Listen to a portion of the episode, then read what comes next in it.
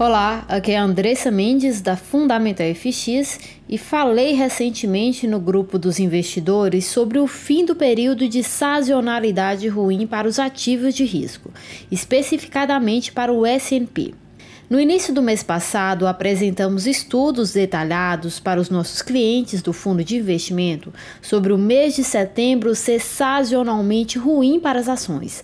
São estudos baseados em mais de 20 anos de dados e utilizamos como dos pilares do nosso operacional e conseguimos obter ótimos resultados no mês passado com baixa exposição.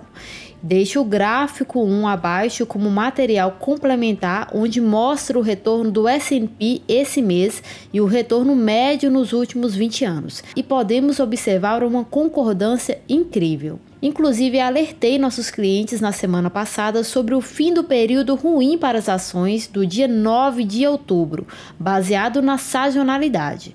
Podemos ver que o S&P está voltando ao caminho de menor resistência. E como já estamos falando há meses aqui, o caminho de menor resistência é favorável para os ativos de risco. Mas por que estou reforçando esse assunto?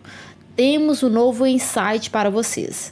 Baseado em nossos estudos e em fontes de conhecimento que consideramos fundamentais para o nosso desenvolvimento, estamos entrando em um período sazonal de baixa para o petróleo. Acredito que é um insight que agrada muitos aqui, inclusive nós da Fundamental FX.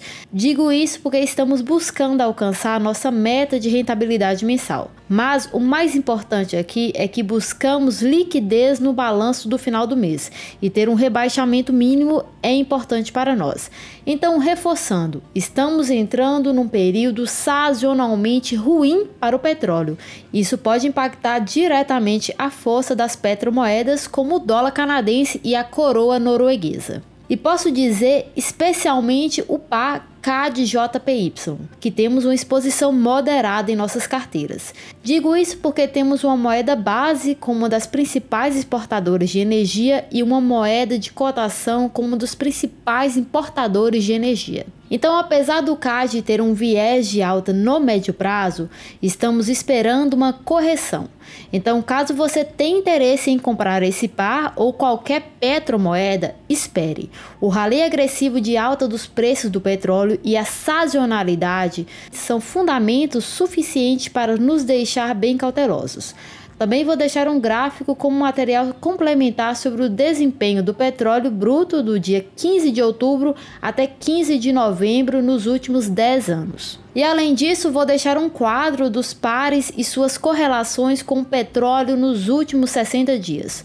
Pessoal, estamos entregando mapeamento de estratégia completo para vocês. Espero que façam um bom uso e negocie com responsabilidade. Por fim, Espero ter ajudado. Um ótimo final de semana e caso tenha interesse em participar do nosso fundo e acompanhar mais de perto nossa gestão, estamos disponíveis para bater um papo.